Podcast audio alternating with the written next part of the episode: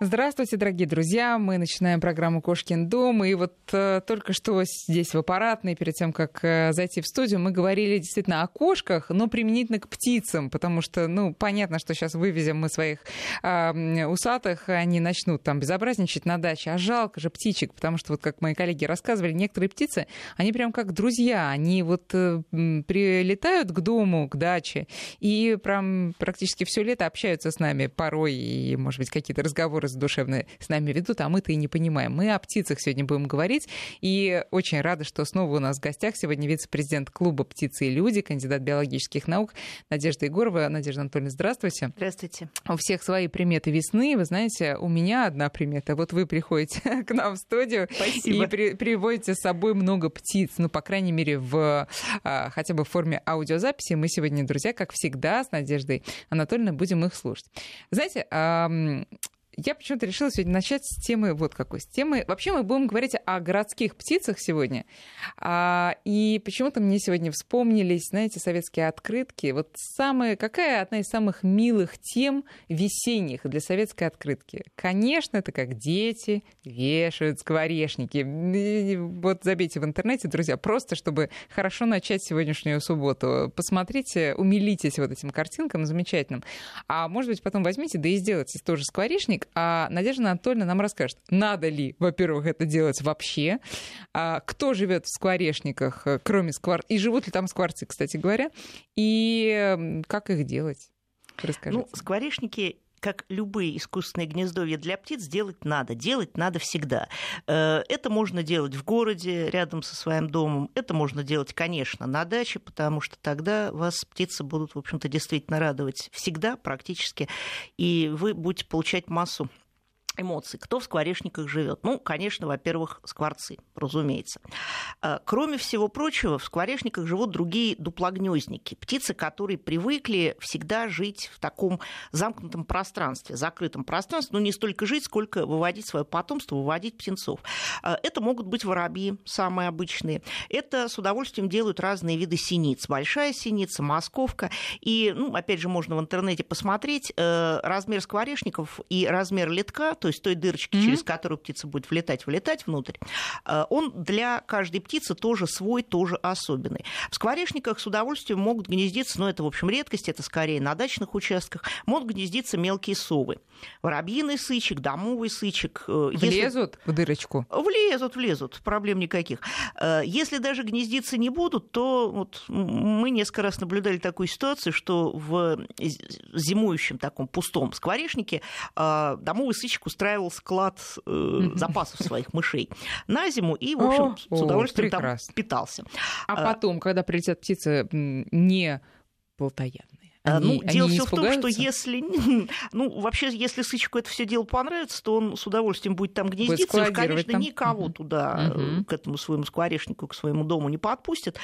Вот. Есть специальные э, гнездовые ящики для мелких соколов, для пустельги, например, э, пустельжатник специальный, он, конечно, крупнее скворечника, у него немножко другое устройство, но тоже на даче или вдруг, если вы где-то на окраине Москвы живете и у вас есть возможность где-то достаточно высоко этот пустельжатник э, прицепить, приделать, то есть, в общем, высокая доля вероятности, а что не побоятся птица... они рядом с человеком? Нет, нет. Если нет непосредственного влияния, если нет непосредственного внимания к птицам, то они с удовольствием живут рядом с человеком, все, и, в общем-то, внимания на них не обращают. А абсолютно. А есть птицы, которые никогда не будут рядом э, селиться?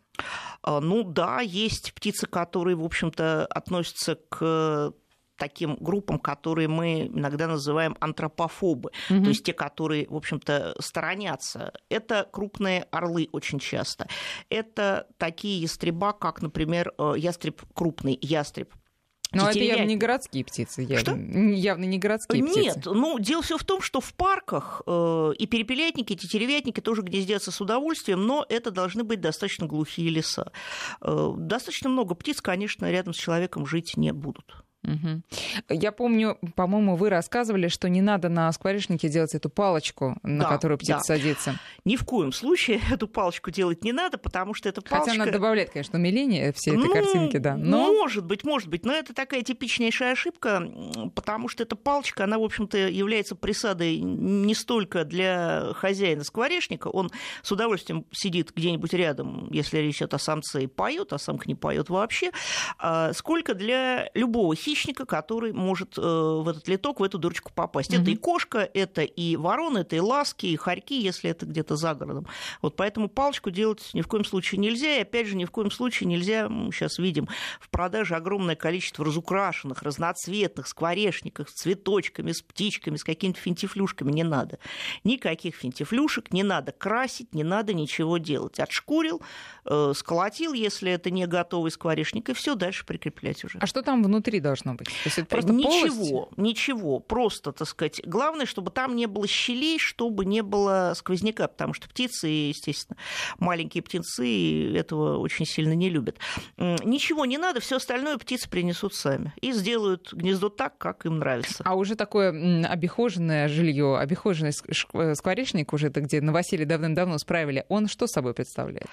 Э, Дело все в том, что разные виды, ну, разные, скажем так, даже особи, э, как люди, э, кому-то нравится больше Порядок, помягче, да. да. порядок, кому-то больше нравится, чтобы было много всякого хлама. Поэтому тащат, конечно, самые разные, ну, может быть, даже иногда с точки зрения человека мусор. Это может быть и могут быть фантики какие-то, это могут быть остатки шерсти, это могут быть тряпочки, вата, в общем, любые, ну, более или менее изначально мягкие м, компоненты, из которых, собственно, можно сделать непосредственно лоток и отложить туда яйца. И слой достаточно толстый получается? Слой, да, слой бывает достаточно толстый. Опять же, все зависит от э, вида птицы, от э, количества яиц, от размера этих самых яиц. Слой может быть несколько сантиметров. Мгм. А они там э, холоди... ну, условный холодильник, хранилище продуктов, э, так сказать, питания у них там существует? Или Нет, а, нет. полетел, поел, прилетел? Э, Нет, ну именно так. Дело все в том, что э, скворечник, как вообще любое гнездо, это только место для выведения птенцов, для выкармливания птенцов, для выращивания птенцов. Это не жилье, то есть это не дом для э, Мгм. птиц. Поэтому кушают они, конечно, сами где-то вдалеке и даже специально стараются демаскировать сквозь скворечник, то есть уносят после вылупления птенцов, уносят скорлупки, уносят далеко за пределы и выбрасывают. Э, Фекалии птенчиков, такие специальные капсулки белые, вот у скворцов это очень хорошо видно, тоже выносят в клювах и выбрасывают подальше, Да что чтобы вы. не показать, что этот скворечник в данном случае занят, потому что когда там уже яйца и птенцы, э, и самец перестает петь, ну и самка, естественно, сидит достаточно тихо, чтобы не показать, что в этом скворечнике ну, есть некая потенциальная еда для хищников. А, слушайте, заодно уж, а туалет у них, у взрослых птиц тоже не в скворечнике? Нет, не бывает в скворечнике, такого? не в скворечнике. Хорошо, теперь по поводу птенцов. Значит, э, может быть, э, и скворечники-то уже поздновато прикреплять к деревьям, потому что как там, кладка-то уже произошла или только собирается, или как вот? Ну, сейчас, наверное, может быть и поздновато, хотя, в общем-то, ничего не поздно, потому что первая кладка, да, вот сейчас уже, как вариант, многие птицы уже сидят на гнездах, у некоторых уже, в общем-то, таких как э, вороны, таких как в лесах клесты, уже птенцы, и уже птенцы достаточно крупные. Вот. Но вы можете скворечник повесить, и даже если сейчас э, в нем никто не загнездится, может быть вторая кладка. Это где-то может случиться в июне, ну, может быть, может быть, где-то в начале июля. Даже если этого не будет, ну, подождете годик, через год обязательно кто-нибудь загнездится. Понятно. Никогда не бывает так, чтобы дом пустел. Обязательно в этом Не доме- бывает? Не бывает. Обязательно в этом, ну, если этот дом правильный, правильно сделан. Вот, друзья, вы можете тоже а, рассказать нам о том, а, был ли у вас такой опыт, вешали ли вы скворечники, и что из этого вышло. Наши ко- координаты 5533 для ваших смс -ок. Вначале не забывайте слово «Вести». И 903 170 6363, WhatsApp и Viber. Пожалуйста, пишите. Вот Эдуард э, из Малаховки, наш друг, постоянный слушатель, пишет, что скворечники из выдолбленного бревна все заселяются. Проверено.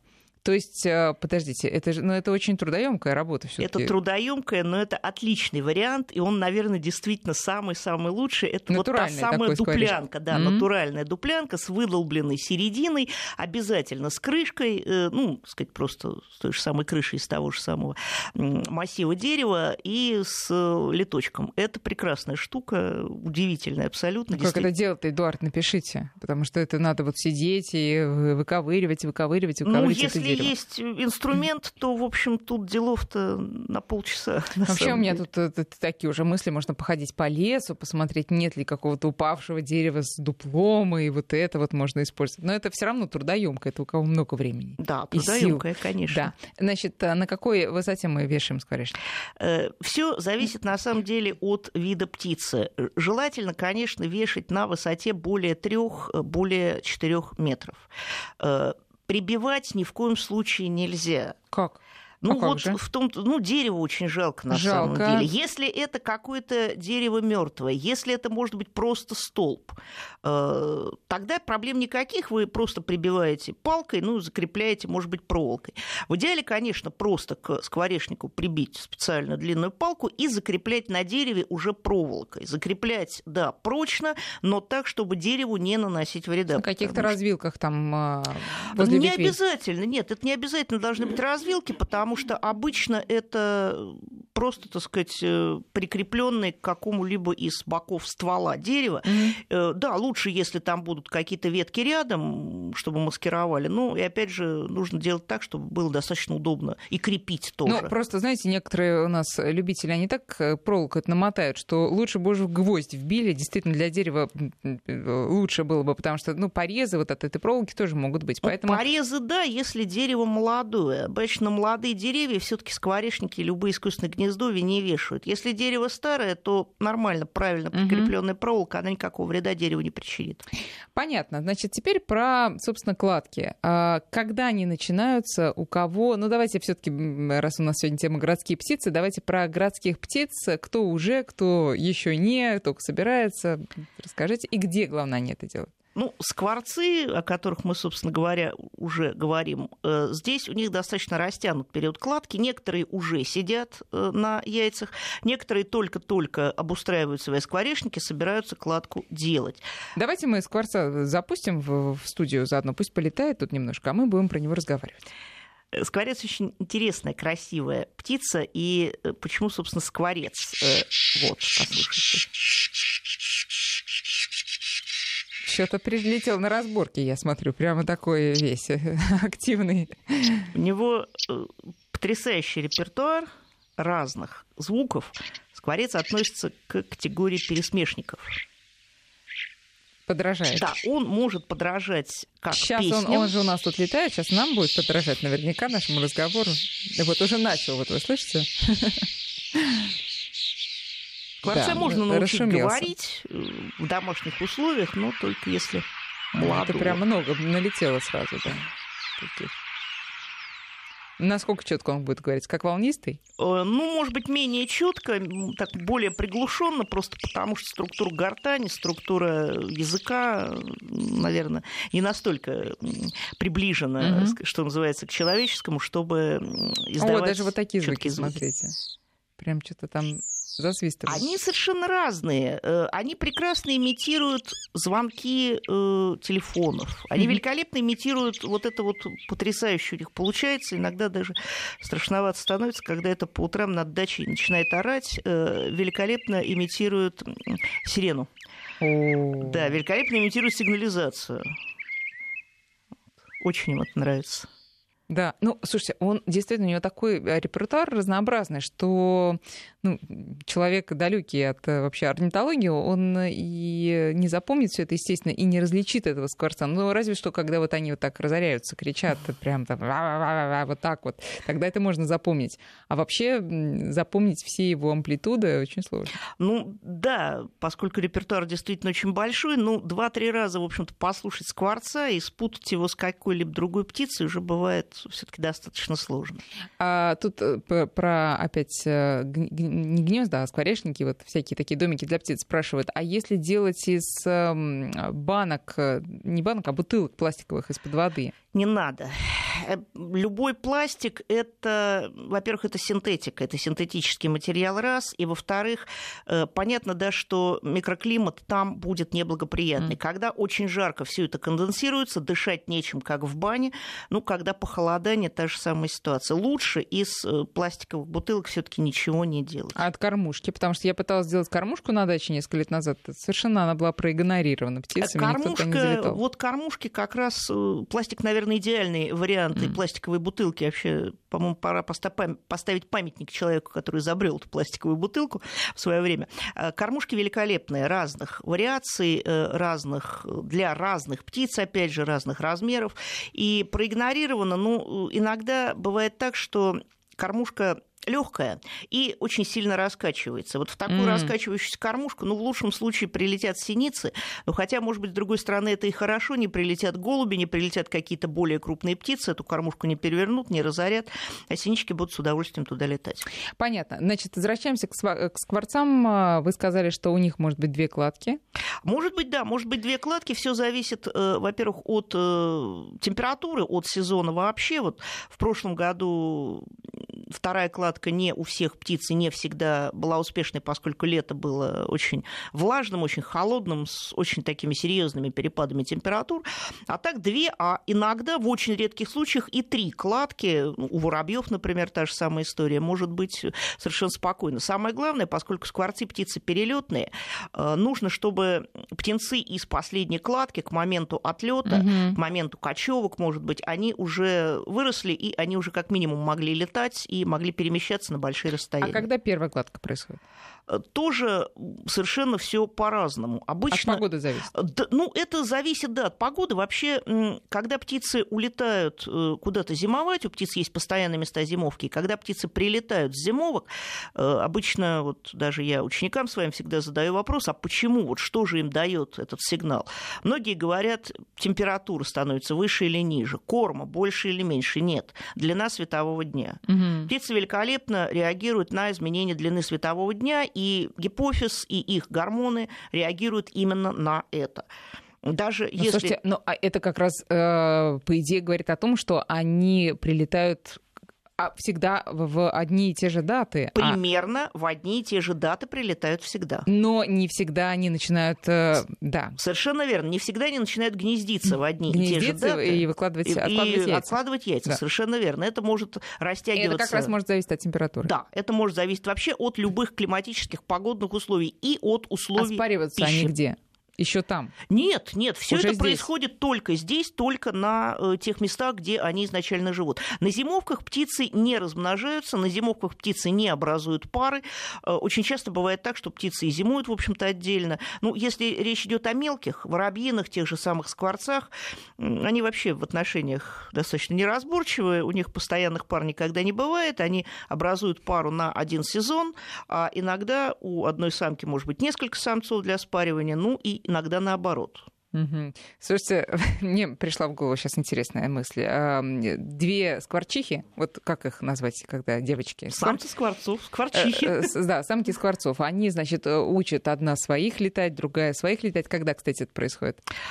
Опять же, все зависит от того, насколько быстро или насколько медленно идет развитие. Вот мы можем даже видеть уже где-то в июне, в конце июня месяца на открытых местах, где-то на газончиках, э, птичек, э, которые вроде бы похожи на скворцов, но без пятнышек, без крапинок, такие коричневато-бурые, невзрачные. И это молодые скворцы. Так вот, учат они своих летать, и одна другая говорит, ну а ты с вами где познакомился? Ой, да ты не поверишь, ты знаешь, в перелете, представляешь, мы летели вот в Москву обратно, и познакомились. А ты со своим, да, я тут нашла, уже подобрала. Потому что на курортные романы неведомые Нет, курортные романы птицам, птицам неведомые, самки и самцы встречаются только на тех местах, где Понятно. Значит, живут. откладывают они яйца. Сколько яиц они откладывают? Опять правило? же, по-разному совершенно. 5-7 э, при нормальной кормовой базе это для скворцов совершенно нормально. Сколько выживет, тут уже, опять же, все зависит от температуры, все зависит от корма, вообще все зависит от случая. Будет хищник, не будет хищник. Да. Ну, а птица, ну, когда она готовится только отложить яйца, она прям видно, что она большая такая становится? Ну,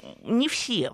По воробьиным птицам это, наверное, не определишь. По более крупным, по гусиным, например, по куриным, особенно по гусям, по казаркам, э, это видно. Дело в том, что птица не откладывает сразу все яйца. Яйца откладываются по одному. У некоторых видов, усов, например, тех же самых, э, яйца откладываются где-то примерно э, с интервалом в день, очень редко даже в два дня. И насиживание, вот если у воробьиных птиц насиживание происходит с последнего яйца, то есть вот отложила mm-hmm. она Бедные 5, первые малыши мерзнут сидят чувств... Нет, они еще и вылупиться не успевают. Я понимаю, но яйца. Нет, нет, не мерзнет ничего, все на самом деле абсолютно а зачем тогда высиживать? А, ну чтобы пошел процесс, да? Да, угу. да, совершенно верно. И когда малыши вылупляются, вот обычно у воробьиных, они все примерно в одно и то же время, они все примерно, так сказать, одновозрастные. А вот у тех же самых самых сов разница, например, между первым и последним птенцом может быть две, а то и более недели. И вот в таких ситуациях, особенно если речь идет о полярных совах э, где-то в тундре, то тут все зависит от кормовой базы, все зависит от леммингов. Будет много еды, значит, выживут все птенцы. Будет еды мало, к сожалению, выживет один самый сильный, остальные просто погибнут, потому что родители не будут их кормить, либо даже если будут их кормить, то более сильные будут отнимать у них еду. Подождите, а родители понимают, что этот слабый его не надо кормить? Нет, родители, конечно, не понимают. Родители засовывают еду в клюв того птенца, кто Который... наиболее настырный, угу. да, кто, значит, первый клювик раскроет, тому мы, собственно говоря, еду и дадим. Но они понимают, что надо, по идее, равномерно стараться вот э, этого забияку, значит, куда-нибудь подальше лапой отстранить, Нет, а конечно, этому... никого не лапой не отстраняют. Не Нет, здесь все на инстинктах угу. абсолютно, и только так и только таким образом. То есть, кто успел, Если есть съел. возможность. И, да, вы, и да. выжил, соответственно. Совершенно верно. И сколько проходит это? Значит, вы говорите, что у воробьиных, как правило, в одно время вылупляются, да? А у совиных там есть уже старшие и младшие. У хищников дневных и ночных, да, есть старшие и младшие. У всех остальных, и у гусей, и у куриных птиц вылупление наступает примерно в одно и то же mm-hmm. время. У куриных это где-то 21 день. Вообще в среднем где-то 21-23 дня. У более крупных э, более долгий период насиживания. А у воробьев, синиц? Э, у синицы воробьев это где-то от 14 до 18 дней. Это быстро. Что делает самка в это время? Она только, только сидит, и самец ей носит еду? Э, самец кормит самку, да. Самка, естественно, насиживает, самка старается согревать, самка яйца переворачивает и так далее. Конечно, Зачем она иногда улетает. Она может иногда вылететь покормиться. Э, ну, в данном случае это возможно просто потому, что скворечник все таки это некая такая крепость, угу. и покинуть этот дом, эту крепость, оставить на некоторое время яйца можно. незащищенными можно, да, совершенно верно, что они, собственно говоря, и делают, потому что кормиться тоже надо, разминать крылья надо, иначе затекают все мышцы. Вот. Сходить в туалет, в конце концов, тоже надо. Угу. И э, хорошо, и потом, да, зачем она переворачивает? Ну, дело все в том, что переворачивают яйца практически все птицы для того, чтобы равномерно происходил нагрев с обеих сторон. Инкубаторы современные, они автоматические, и там яйца переворачиваются автоматом. А так, если вы сделали инкубатор сами самостоятельно, то несколько раз в день их надо переворачивать обязательно.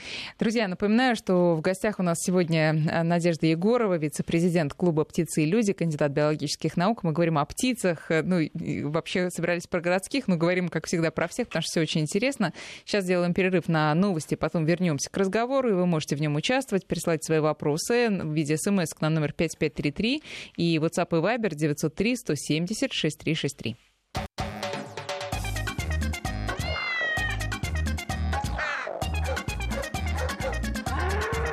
Кошкин дом.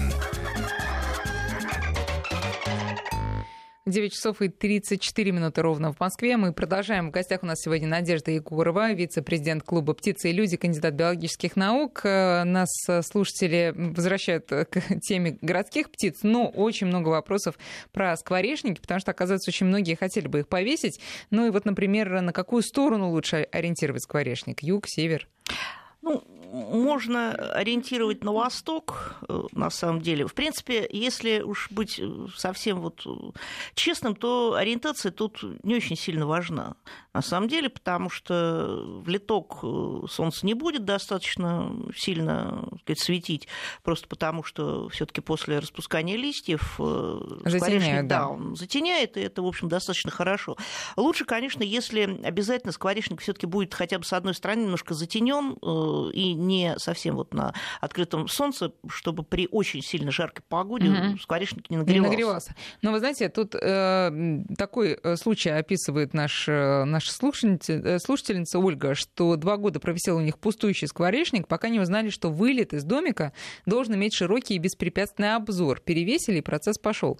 Но что значит беспрепятственный? То есть там должна быть какая-то перспектива, но все-таки ветки должны да, закрывать. Да, конечно. То есть все-таки птицы взрослые, да и молодые тоже, вылетая или молодые выглядывая, так сказать, из э, этой дырочки, из литка, они все-таки должны видеть, что перед ними. Куда лететь? Да, куда Но лететь. Тут, тут это вступает в противоречие с нашим желанием, чтобы скворечник смотрел прямо тебе в окно, и ты, а ты, соответственно, наблюдал, кто там живет и прилетает ну, и улетает. Вот скворечник в окно э, это, конечно, утопия абсолютная, потому что нам надо тогда ставить камеру специальную внутрь скворечника для того, чтобы она нам транслировала все, что там происходит. Заглядывать Ой, слушайте, в а литок а и ведь мы не это сможем. можно сделать, действительно, можно, это же можно, очень интересно. И никаких проблем. Сейчас техника это все, в общем-то, спокойно совершенно позволяет. И онлайн потом трансляцию на собственном компьютере, что происходит в вашем Слушайте, желание сделать скворечник все больше, это действительно очень здорово. А на каком расстоянии друг от друга вешать скворечники? Да тоже, в общем-то, разницы никакой нет. У моего знакомого на даче на 8, там, может быть, 9 сотках э, висит порядка 6-7 разных искусственных гнездовий. И, конечно, очень близко, там, несколько метров, ну, где-то до десятка, наверное, метров, все таки лучше, чтобы расстояние между ними было. Иногда, правда, я вижу на некоторых дачных участках громадные высокие столбы, на которых так вот прилеплено, как многоквартирный дом, mm-hmm. те самые скворечники кто-то селиться? Так? Э, могут, да, но, конечно, не все будут заселяться, потому что тут даже дело не столько в конкуренции, сколько в том, что скворечник и прилегающая к нему территория – это все таки территория того самца, который эту территорию первый занял. Конечно, он ее будет охранять, конечно, он будет нападать на других самцов. Но это мы говорим про один вид. Да, да. А в отличие от ласточек, которые, как мы знаем, как раз любят многоквартирные дома. Ну да, дело все в том, что разные птицы привыкли гнездиться совершенно по-разному. И вот группа колониальных птиц, такие как те же самые ласточки, береговушки и обычные вот наши самые любимые деревенские ласточки, которые действительно в большом количестве делают где-то под крышей гнезда из глины, они гнездятся группами. Воробьи могут, в принципе, гнездиться группами, как любые ткачики. Вот если видели в документальных фильмах про Африку, огромные огромные такие многоквартирные дома ткачков, вот как раз... Из глины? Нет, они не из глины, они из мягкого материала, это травинки какие-то, пушинки, mm-hmm. веточки. А, вот Павел спрашивает, что же вы ничего не говорите про синиц. Во-первых, мы сейчас давайте синицу включим уже, а, большая синица вид, а во-вторых, подвид, точнее. Да? Вид. Вид. Вид большая синица. А, и, ах ты моя девочка, вот она запела. Ну, это вот, наверное, как раз то, что помогает нам узнать, что весна приходит. Да. Они первыми начинают петь. Э, синицы неперелетные, синицы кочующие. Вот. И поэтому они, в общем-то, практически все время нас радуют. Сейчас еще попоет. Э, да, чудесно. Но у них как раз репертуар достаточно скромный. У них репертуар достаточно скромный, но тем не менее это красиво всегда. И вопрос от э, Ольги, опять же. В прошлом году на даче повесили синичник под крышу бытового домика. Синицы не заселились, поселилась пчела. А, и через неделю увидели, что дятел разбил весь фасад синичника, переделали, ждем снова гостей. Во-первых, что такое синичник? Как его ну, сделать? Синичник это отдельный, так сказать, домик именно для синиц. Э, он, в общем-то, отличается от скворечника размерами и размером литка, размером, вот, собственно, той дырочки, через которую птица будет проникать внутрь, он меньше. Эм, во всем остальном, ну, вот я не очень уверена, что повесили достаточно высоко и под какую-то закрытую, под крышу. Угу. Вот лучше, наверное, этого, может быть, было не делать. Пчелы, да, это еще повезло слушательнице, что это были пчелы, а не шершни. Потому что эти ребята тоже очень любят э, вот такие готовые э, искусственные места для поселения. Дятел прилетел э, и увидел, в общем-то, это гнездовье и стал его расширять, может быть, даже для себя. Дятлы тоже дуплогнездники.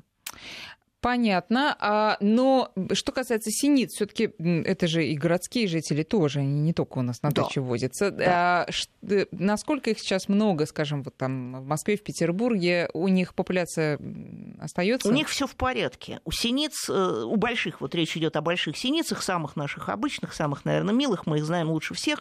Э, с ними и в Москве, и в Санкт-Петербурге, наверное, в ближайшем Подмосковье сейчас э, все хорошо. Дело все в том, что гнездятся они все-таки в основном основном и чаще всего где-то в лесопарках и ну, подальше от жилых кварталов. Угу. Кормиться они могут прилетать, особенно зимой. Э, в жилые кварталы совершенно спокойно. С ними все в порядке. С кем не все в порядке? Потому что у нас слушатели уже пишут, э, что меньше стало, по-моему, да, вот э, пишет Лариса из Санкт-Петербурга, куда пропали воробьи, а вороны и голубей стало меньше. И мы видели и публикации тоже в прессе, что действительно стало меньше ворон и голубей, по крайней мере, а больше дятлов, это что касается Москвы. Но вот, оказывается, в Питере тоже похожие проблемы.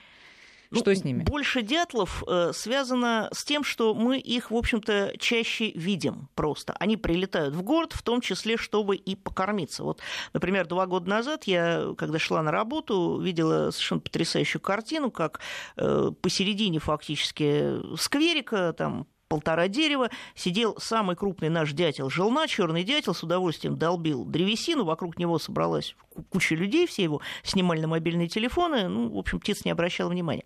Ситуация с воробьями. Вот ко мне тоже обращаются постоянно журналисты, и мы сейчас э, не можем однозначно сказать, что с ними происходит. Но да, действительно, к сожалению, в Москве, по крайней мере, воробьев стало меньше. Причин может быть много.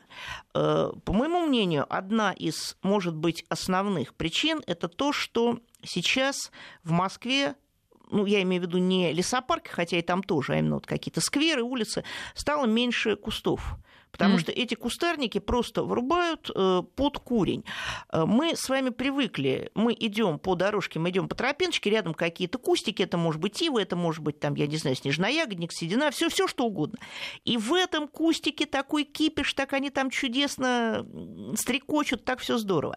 Вот это для них э, нормальное место обитания. Поскольку сейчас в городе есть политика избавляться от вот такого рода растительности, зачем я не понимаю. Низкой да, низкой. низкой растительности, невысокой. Э, действительно, воробьев стало меньше. Как Но... и соловьев, значит, потому что соловьи же тоже живут ну, в таких соловьями, кустах. да, соловьями там отдельная история, потому что соловьи все-таки в основном, в подавляющем большинстве, они гнездятся э, в лесопарках. Но в лесопарках, да, вот тот же самый Царицынский парк, мой любимый, о котором я люблю говорить, э, там популяция соловьев снизилась в разы, в десятки раз на самом Из-за деле. этого? Из-за этого, да из-за этого. С воробьями однозначно сказать нельзя, и надо, конечно, проводить специальные исследования. Ну что же делать? У нас будет новый путь, потому что уток мы считаем уже почти 40 лет, соловьев мы считаем. Давайте, давайте соловья включим, ну уж как его грех не послушать.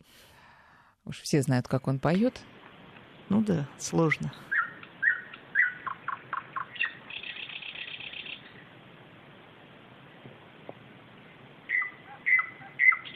Ну, такой скромный прям попался. Не распелся Ну, еще. это да, потому что коленца-то, может быть, очень много. Ну, спой, Светик.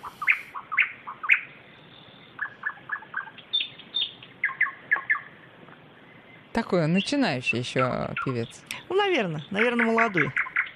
Обычно молодые, в принципе, учатся у старых, в том числе и песням. Да что да, вы. Да, да, это То есть старый так. певец, он такие... Старый певец, он очень-очень серьезный, и там колен этих может быть очень много. Э, люди, которые держат их дома, у них есть просто специальные. Слушай, а они книжки. живут стаями или они одиночки? Нет, они одиночки. Происходит? Они одиночки, они абсолютно не стайные птицы. И еще одна проблема соловья в городе, да и не только в городе, это то, что гнездится эта птичка на земле всегда. Mm. И если во-первых, нет закустаренности, то гнездиться птице просто негде вообще.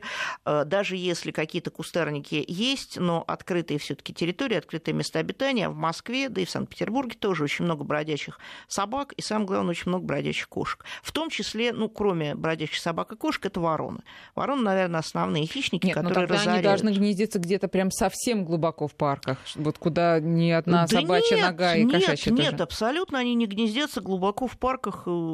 Это может происходить, так сказать, и на окраине, вот в том же Царицыно, да в любом, на самом а деле. Как, вот как мы парке. можем им помочь, чтобы их все таки было больше? Это возможно? Э, это возможно, это по возможности оставлять вот нетронутыми э, какие-то закустаренные, может быть, ну, с точки зрения эстетов, заросшие, какие-то пустыри, какие-то территории, mm-hmm. не выкашивать крапиву. Я помню... Сейчас, Надежда Анатольевна, извините, сейчас прервемся на прогноз погоды, потом продолжим.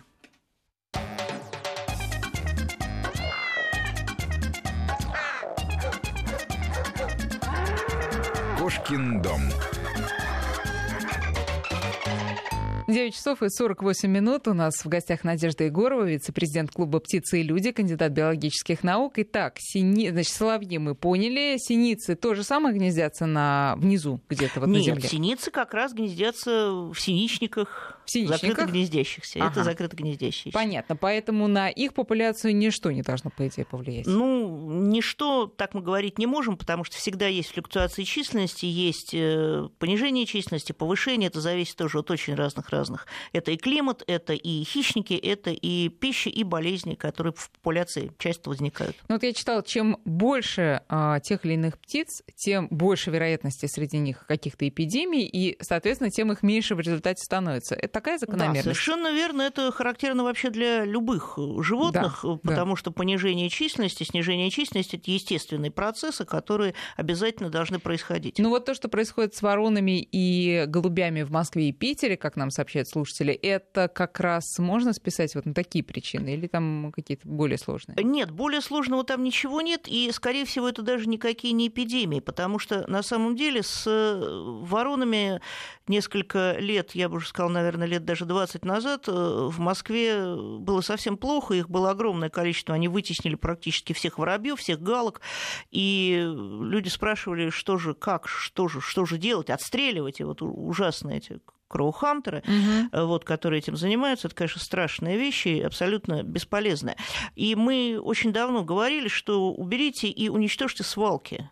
Чем меньше свалок будет в городе и даже где-то в пригороде, тем меньше, соответственно, будет птиц. Как только количество свалок уменьшилось, количество ворон уменьшилось тоже. Им просто стало нечего есть. И они стали перемещаться туда, где пищу они себе могут найти. Это хорошо для экологии города, когда мало ворон? Или э, плохо? Я бы сказала, что, наверное, ну, опять же, нельзя однозначно говорить плохо или хорошо, потому что вороны это тоже, в общем некие такие санитары, которые могут э, обеспечить, в общем-то, в той же самой популяции здоровое воспроизведение. Они же, естественно, будут э, убирать и выбирать больных и ослабленных. Угу. Тех же самых голубей даже или синиц. Угу. Так, э, очень много у нас вопросов и таких смешных тоже замечаний. Э, пишет слушательница, что кот у нее сейчас просто обалдел от наших трелей, но мы еще не закончили, у нас еще есть в запасе. И на кого сейчас перейдем? Ну, давайте домовый воробей, если уж мы про них начали говорить, э, послушаем, вспомним, как он звучит. Очень просто. Ну, тоже по весеннему. Очень просто, да, да, но тем не менее очень красиво. В Москве мы можем видеть два вида воробьев. Вот если вы видите воробья с ну, самца воробья, коричнево-серого с такой коричневой шапочкой, это самец домового воробья. Самочка домового воробья абсолютно серенькая, маленькая.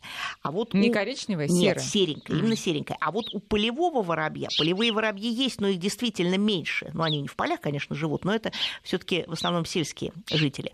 А, у них и самец, и самка окрашены примерно одинаково, э, такие коричневато тоже серые, с коричневой шапочкой, но еще на щеке такое темное, на серой щеке темное коричневое пятно. Вот когда они на кормушке или просто, так сказать, видно, и можно отличить очень хорошо полевого от домового. Э, э, риторический, традиционный вопрос, чем кормим? Э, кормим... И кормим ли вообще сейчас? Кормим, Часто уже кормим, что кормить? Кормим, ну, мое мнение, если позволяет, так сказать, финансы, то кормим всегда, особенно на даче. Потому что если птицы будут к вам прилетать на кормушку, они будут, кроме всего прочего, избавлять вас от огромного количества вредителей, которые будут а, поедать мы их приманиваем на кормушку. Урожай. Совершенно верно. Мы их приманиваем на а кормушку. А дальше они разберутся. А дальше они разберутся сами. Так вот, если речь идет о синицах, например, тех же самых, то, конечно, совершенно бесполезно кормить их каким-либо зерном. Вот воробьи будут с удовольствием кушать крупу любую, будут кушать хлеб. Ни в коем случае нельзя кормить ни тех, ни других э, соленой пищей. Нельзя соленые орехи, нельзя соленые жареные семечки, нельзя там какие-то соленые жареные сухарики. Сало соленое. Сало соленое ни в коем случае. Не соленое, прекрасно. Помню ваш совет, не да, корми можно больше, да. повесить э, шкурку от сала, можно повесить кусочек мяса.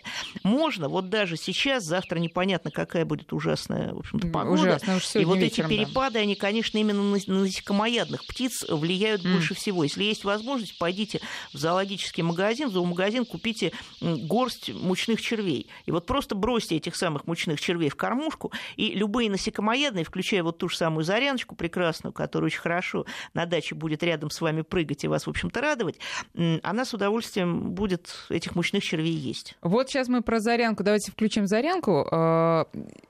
Зарянка как выглядит? Э, очень красивая птица. Она размером чуть-чуть крупнее воробья, с такими удлиненными крылышками, хвостиком.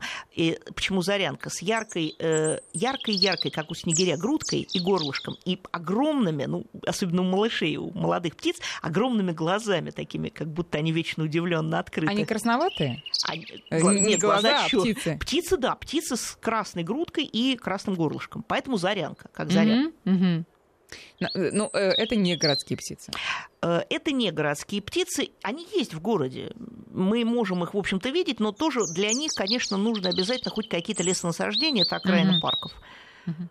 Звуки тоже очень интересные, громкие, такие переливы, не всегда понятные. Mm-hmm. Но после того, как вылупляются птенцы, э, малыши, повторяю, они не пугливые по отношению к человеку, и они будут прыгать рядом и совершенно не бояться. Вот теперь про непугливых. Э, Олег из Самары спрашивает, «А на даче много лет наблюдаем птичку с синей грудкой, вроде воракушка называется. Варакушка. Варакушка.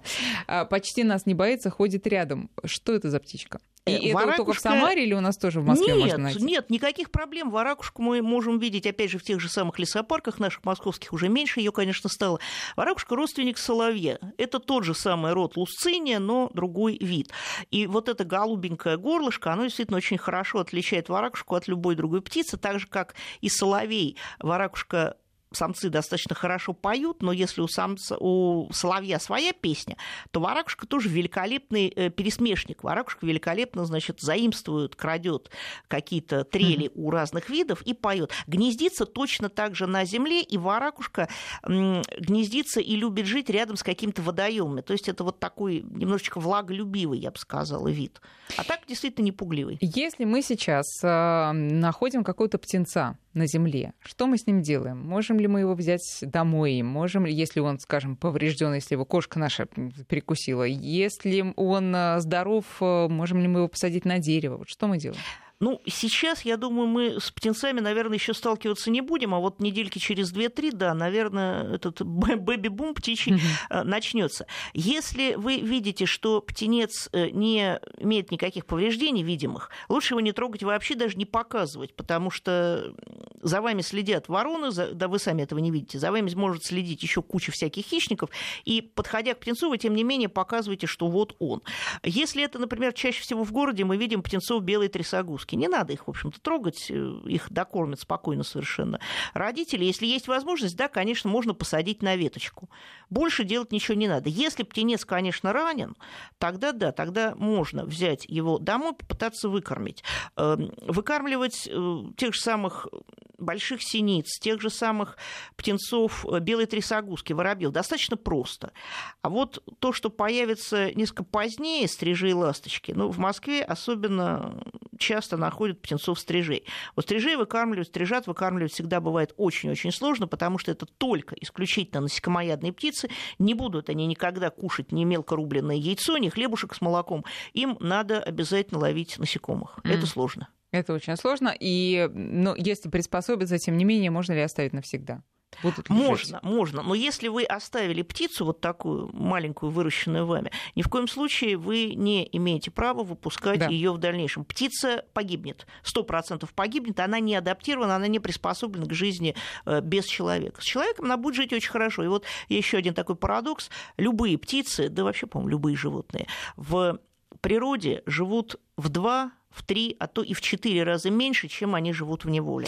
Ну, тут, э, знаете, как всегда, парад- э, не парадокс, а дилемма, что лучше жить на свободе или в золотой клетке. И вот тут еще один такой вопрос от нашего слушателя, гуманиста и, а, значит, э, защитника прав животных и свобод. Хочет завести попугая, но жалко держать живое существо в клетке. Как вообще птица переносит клетки? Не будет ли это насилие над личностью птицы? Нет, не будет насилием над личностью птицы. Самое главное, чтобы эта клетка э, не была размером, так сказать, со спичечный коробок. Потому что вот даже для пары волнистых попугайчиков, если это пара волнистых попугайчиков, ну, клеточка должна быть как минимум, наверное, полметра на полметра. А если это большой... Полметра на полметра, но это еще терпимо. Ну да, это такой кубик хороший. Да. А если это крупная птица, если это жако, если это какаду, то это как минимум должен быть Полкомнаты. вольер. Да. Это так, ну, четверть комнаты придется отгородить. А так нет, они воспринимают, собственно, клетку как дом. Конечно, надо выпускать, конечно, надо дать возможность полетать, размять крылышки, но попугаи хорошие, замечательные, прекрасные, но это разрушители, э, равных которым, наверное, среди птичьего мира нет. Они начинают отдирать все, что только могут, э, выбрасывать, разбрасывать и так далее. А, тут вот э, вопрос такой. э, из Таганрога пришел от Ольги. Живет она в старом многоквартирном четырехэтажном доме. Сейчас там идет ремонт фасада, штукатурит, покраска.